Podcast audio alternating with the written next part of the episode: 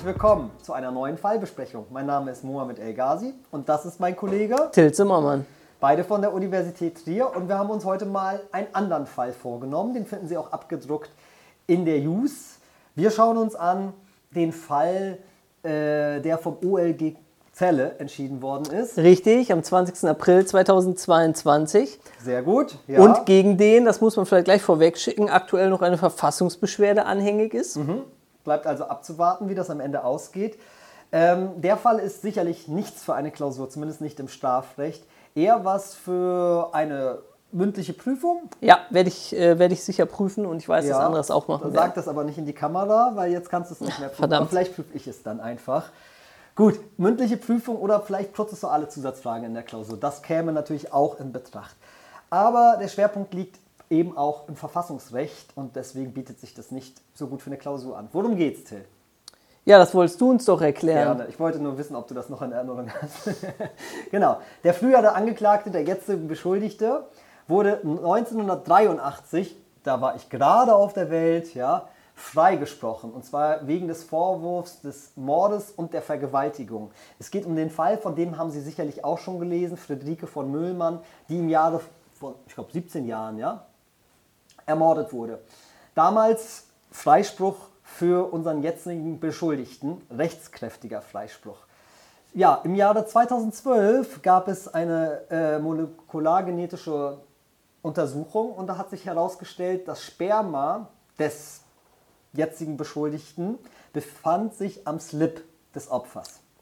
Die Frage ist, kann man nach einem rechtskräftigen Freispruch noch was machen, wenn wir es so mal formulieren. Kann man da noch was machen, Herr Zimmermann? Ja, ähm, da kann man in der Tat noch was machen, denn das weiß nicht jeder 0815 Jura-Professor, aber mhm. die, äh, die richtigen Cracks wissen das. Es gibt sogenannte Wiederaufnahmegründe, die in bestimmten Ausnahmesituationen es ermöglichen, auch ein rechtskräftig abgeschlossenes Strafverfahren nochmal neu aufzurollen. Und mhm. dafür braucht man aber einen sogenannten Wiederaufnahmegrund. Und die mhm. äh, Gründe, um einen äh, Freispruch nochmal aufzurollen, sind in 362 der StPO geregelt. Und ja, bis vor mhm. kurzem hatten wir da aber keinen Grund, der es uns ermöglicht hätte, mhm. den Fall, den du gerade geschildert hast, nochmal neu aufzurollen. In der Tat, wir haben das Problem bei dieser Wiederaufnahme zu Ungunsten des äh, Freigesprochenen, haben wir bisher vier Gründe nur gehabt und ja, man kann sie grob zusammenfassen. Drei Gründe gehen so in die Richtung Verfahrensmanipulation und der eine Grund betrifft den Fall, dass jemand im Nachgang ein glaubwürdiges Geständnis ablegt. Dieser Fall war eben nicht erfasst, dass im Nachgang neue Beweismittel zur Verfügung standen. Und Sie haben vielleicht der Presse entnommen, daran hat sich im letzten Jahr etwas geändert. Das ist deshalb durch die Presse gegangen, weil nachdem es vom Bundestag und Bundesrat bestätigt worden ist, so abgesegnet wurde, der Bundespräsident sich damit schwer getan hat, das Gesetz zu ratifizieren und eben nicht nur schwer getan hat, sondern am Ende auch äh, der Bundesregierung mit auf den Weg gegeben hat, ja, das Gesetz bitte nochmal zu überprüfen, weil er eben verfassungsrechtliche Bedenken hat. Ähm, jetzt vielleicht erst einmal, was ermöglicht jetzt der neue 362 Absatz 1 Nummer 5. Was ermöglicht der? Die Wiederaufnahme unter welchen Voraussetzungen? Ja, der ist im Prinzip genau auf unseren Fall zugeschnitten. Äh, man braucht erstmal einen rechtskräftigen Freispruch, den haben wir ja hier. Und dann muss die Person ähm, aufgrund neuer Tatsachen oder Beweismittel, das haben wir hier, weil wir haben ja das neue DNA-Gutachten, mhm. muss ein dringender Tatverdacht für einen äh, Mord bestehen. Ja? Äh, also Mord ist das einzige äh, Delikt aus dem Strafgesetzbuch, was hier in Frage kommt. Und diese Voraussetzungen, die haben wir hier alle erfüllt. Mhm. Diese Wiederaufnahme kommt nur bei dringendem Verdacht für ganz bestimmte unverjährbare Straftaten in Betracht. Du hast gerade den Mord gesagt, Völkermord stehen da auch noch drin, aber weitere Verbrechen schwerster Art, die unverjährbar sind. Schauen Sie bitte rein in diese neue Vorschrift.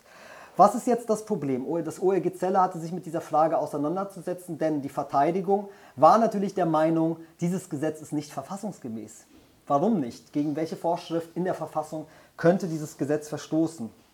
Ja, Artikel 103 Absatz 3 Grundgesetz verbietet es nach dem Wortlaut, dass eine Person mehrfach wegen derselben Tat bestraft wird. Der Nebis in idem Grundsatz.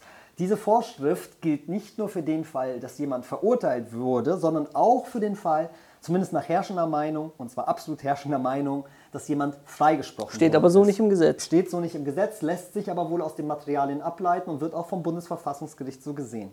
Jetzt werden Sie in die Verfassung gucken und sagen, nee, bis in idem Grundsatz, keine zweifache Bestrafung, auch keine zweifache Verfolgung im Falle eines Freispruchs. Wie passt das mit der Wiederaufnahme zusammen? Wieso gibt es denn überhaupt Wiederaufnahmen von Strafverfahren zu Ungunsten des Verurteilten? Die darf es doch dann eigentlich nicht geben. Ja, zutref zutreffende Frage. Antwort: äh, Diese Wiederaufnahmegründe gibt es schon länger als das Grundgesetz. Und man geht davon aus, als man das Grundgesetz mit dieser Vorschrift geschaffen hat, hat der Gesetzgeber sich aber auch gedacht: Naja, die alten Wiederaufnahmegründe, die schon viel länger in der StPO sind, die sollen, die sollen äh, weiterhin beibehalten werden mhm. können. Also, die sind gewissermaßen immanente Schranken der Verfassung. Aber es waren eben nur diese vier Gründe und nicht der neue Grund Nummer fünf, der es heute mhm. dazu gekommen ist. Und jetzt hat der Gesetzgeber gesagt im letzten Jahr, ja, diese Fälle, die wir hier vor uns haben, Friederike von Müllmann, den hatte man auch vor Augen, das ist unerträglich. Und dann hat man mit dem Gesetz zur Herstellung materieller Gerechtigkeit, großer Titel für dieses Gesetz, eben diesen neuen fünf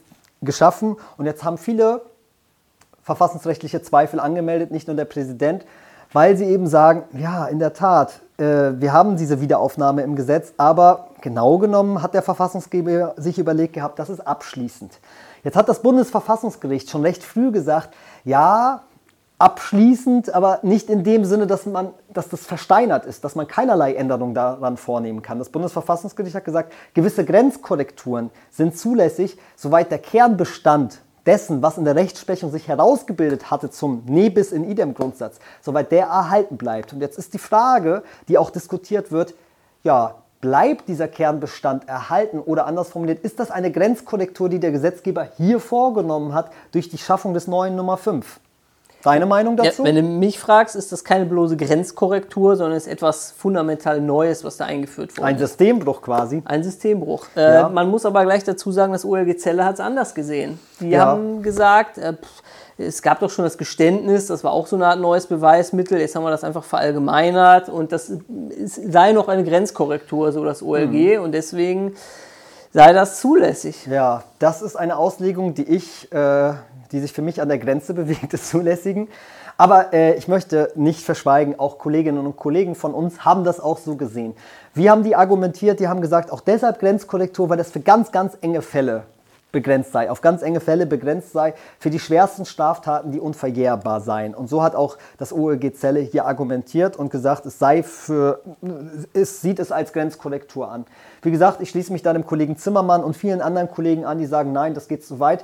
Was wir nämlich auch wissen, wenn Sie in 359 mal gucken, Nummer 5, Wiederaufnahmen zugunsten des, ja, äh, Verurteilten. Da gab es diesen Grund schon immer, diesen Wiederaufnahmegrund. Das heißt, das muss dem Verfassungsgeber damals bewusst gewesen sein. Und deswegen glaube ich nicht, dass das so eine kleine Änderung eben ist, sondern es ist tatsächlich mehr. Es ist, es ist eine große Änderung, auch wenn es nur ganz wenige Fälle betrifft. Und viele befürchten jetzt eben auch den Dammbruch, weil sie sagen, wenn man jetzt die Öffnung mal geschaffen hat, dann äh, wer weiß, was dann kommt. Ja? Wollen wir dann nicht auch andere Straftaten wie Vergewaltigung ja, und Raub oder was auch immer auch in die Wiederaufnahme einbeziehen nach Nummer 5.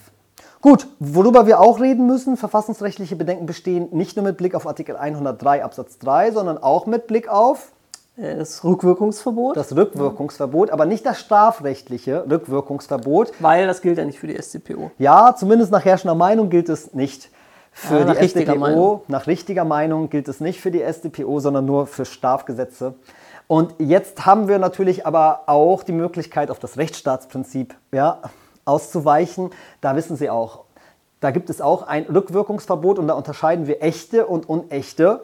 Rückwirkung, wie war das mit der echten? Guck mich nicht so an, das ist Verfassungsrecht. Ja, aber die echte, zulässig oder unzulässig, das wirst du ja auch wissen, Zimmermann. Äh, nur in ganz seltenen Fällen ist die echte äh, ja, zulässig. Ja, und die unechte umgekehrt. Grundsätzlich zulässig, nur ausnahmsweise unzulässig. So eine echte Rückwirkung liegt vor, wenn wir über die Rückwirkung von Rechtsfolgen sprechen. Ja, wenn es darum geht, dass in einen abgeschlossenen Sachverhalt nachträglich nochmal ändernd eingegriffen wird. Und jetzt war hier natürlich auch im Gesetzgebungsverfahren das auch Thema unter den Experten und Expertinnen, die gesagt haben, ja, das sei nur eine unechte. Ich tue mich da schwer, dem zu folgen. Nicht alle, aber es gibt, ja, die meisten haben gesagt, das sei eine unechte. Ich tue mich da schwer. Ich sehe eigentlich auch hier eher eine echte. Äh, das OLG, kann man sagen, hat es offen gelassen und es ist egal, denn selbst wenn es eine echte ist, sei es zulässig, eben weil es ja auch ein Gebot des Rechtsstaats ist, dass man so schwere Straftaten wie ein Mord auf jeden Fall am Ende äh, gesühnt bekommt durch eine mhm. Verurteilung und deswegen sei das gleichwohl gerechtfertigt. Es sei unerträglich. Es sei unerträglich, ja. Was, was ganz lustig ist, weil das mhm. OLG vorher sagt, der Begriff unerträglich, den könnte man echt gar nicht benutzen. Ja, der, der, ist selbst ja, unerträglich. Der ist ja so emotionsgeschwängert, aber, aber sie haben es trotzdem gemacht und deswegen hat das OLG am Ende gesagt, das ist verfassungskonform hat nicht, so wie ich meine es richtig gewesen wäre, dem Bundesverfassungsgericht die Vorschrift vorgelegt, nach Artikel 100 Absatz 1 Grundgesetz, kontrolliert ja, das mal. Müssen sie auch nicht, weil sie selbst nicht der Meinung waren. Also sie selbst haben diese verfassungsrechtlichen Zweifel nicht, deswegen müssen sie auch aber nicht. Aber sie hätten vorlegen. sie haben müssen. Ja, sie hätten sie haben müssen, auch meiner Meinung nach. Und deswegen bleibt abzuwarten, wie jetzt das Bundesverfassungsgericht entscheiden wird. Wir beiden hoffen darauf, dass das Verfassungsgericht die Norm kippen wird, was nicht heißt, dass wir gegen eine Wiederaufnahme sind. Wir sind nur der Meinung, das muss der Verfassungsgeber entscheiden, mit zwei Drittel Mehrheit. Ich hoffe, das Video hat Ihnen gefallen. Und selbst wenn nicht, selbst ja. wenn nicht, geben Sie uns Daumen hoch. Bis bald.